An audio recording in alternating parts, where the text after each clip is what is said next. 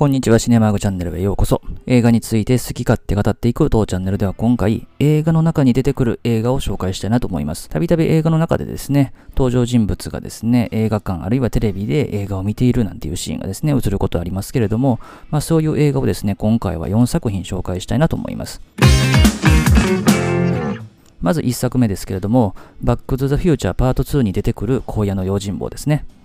まず、バックトゥザフューチャーパート2ですけども、1989年のアメリカ映画で、85年の1作目の続編ですよね。まあ、この映画はですね、前作で1955年から85年に戻ってきたマイケル・ J・フォックス演じるマーティが、クリストファー・ロイド演じるドクに30年後の2015年に行くと。で、その2015年にスポーツの結果が記されたスポーツ年鑑を買ったマーティーを見たですね、トーマス・ F・ ウィルソンが演じるビフによって盗まれ、で、2015年がビフの支配する世界に変わっているという風なですね、話なんですね。で、そのビフが、あの、モデルがトランプであるというふうにも言われてますけども、で、この映画の中盤ですね、そのビフがですね、あの、風呂でですね、あの両手に女の子を抱えてですね、映画を見てるというシーンがありますけれども、そこで見てる映画が荒野の用心棒なんですよね。で、この荒野の用心棒っていうのが1964年のセルジオ・レオネ監督、クリント・イーストウッド主演の西部劇なんですよね。で、ここで映されてるシーンがもうほぼクライマックスのですね、対決シーンなんですけど、まあ、相手からですね、銃を撃たれて倒れるイーストウッドなんですけども、まあ、立ち上がるとですね、まあ、体にはですね、鉄板を仕込んでて、銃のダメージを受けてなかったと。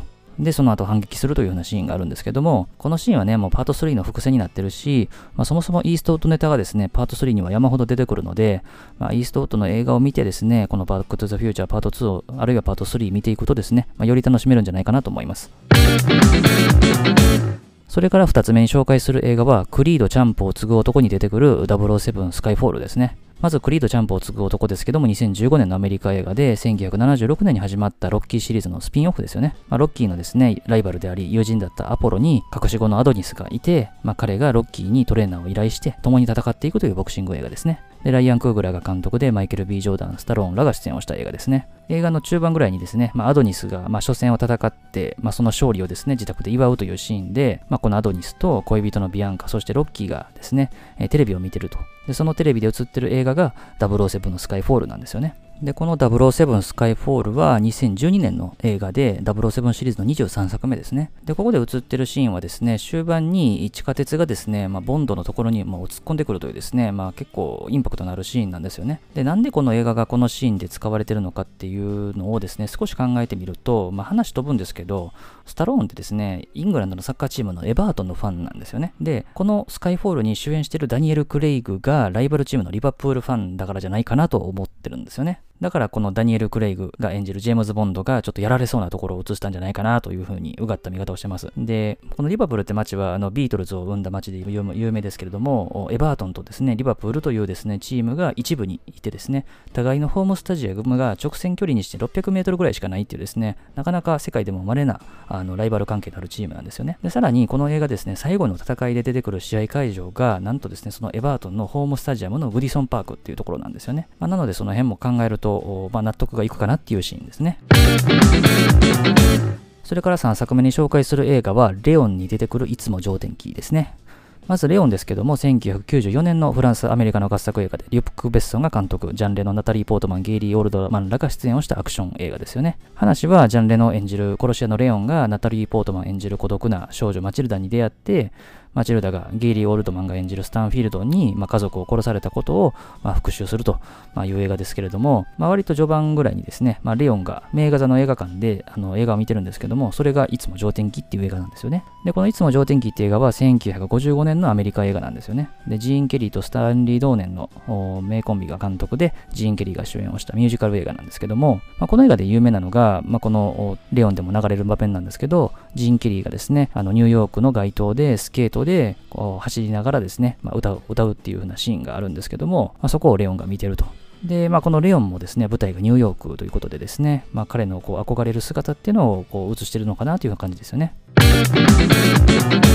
それから最後に紹介する映画はですね、リトルロマンスに出てくるですね、5本の映画ですね。この映画は1979年のアメリカ映画で、ジョージ・ロイ・ヒル監督の青春ロマンス映画ですよね。話はですね、学校の課外授業でルーブル美術館を訪れていたですね、ダニエルがですね、ローレンに出会って、まあ2人は付き合うことになると。ただですね、この2人、まだまだ若いということで、まあ、ローレンの親から大反対を受けてですね、まあ、彼らがアメリカに帰ろうとすることになるんですけども、まあ、そんな2人のもとに、まあ、ジュリアスという老人が現れてですね、これをですね、ローレンス・オリビエという名優が演じてますけれども、まあ、彼からベネチアの嘆きの橋の下で、日没の瞬間にキスをするとですね、永遠の愛を手に入れることができるという話を聞かされて、まあ、彼らはですね、アメリカに帰る前にベネチアを目指そうというふうな映画ですね。で、このローレンもですね、あのダイアン・レインっていうですね、もう今やあの女優として大活躍されている方があデビューした作品ですね。で、まずですね、この冒頭にこの映画好きのダニエルがですね、映画館で映画を見てるってシーンがですね、まず4本分あるんですけども、まず1個目に見てる映画がですね、この映画の監督でもあるジョージ・ロイヒル監督の明日に向かって予定ですね。もう本当、あの、一瞬しか映らないんですけれども、まあ、おそらくですね、中盤に、まあ、崖の上でですね、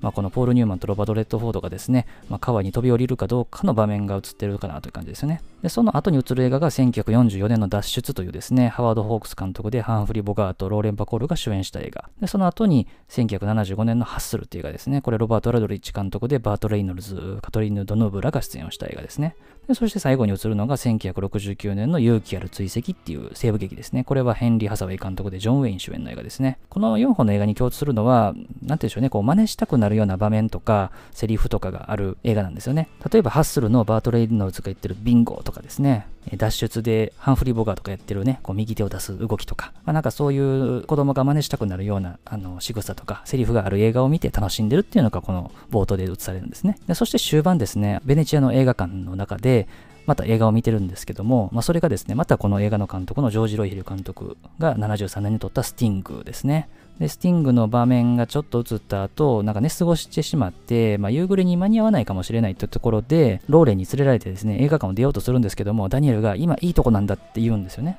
で、それが確かにいいとこなんですよね。まあ、スティングを見た人ならわかる、まあ、いい場面なんですよ。なので、これはまあ、ジョージ・ロイヒル監督だからこそできる自分の作ってる映画で過去に自分が撮った映画を使うというですね、まあ、本当に面白い遊び心のある映画だなと、ま、いうところですね。ということで今回は映画の中に出てくる映画ということで、まあ、4分の映画の中に出てくる映画を紹介させていただきました。まあ、細かく見ていくとね、これも結構たくさんあるので、またいろいろ見つけてまた紹介していきたいなと思いますので、またよろしくお願いいたします。最後までお付き合いありがとうございました。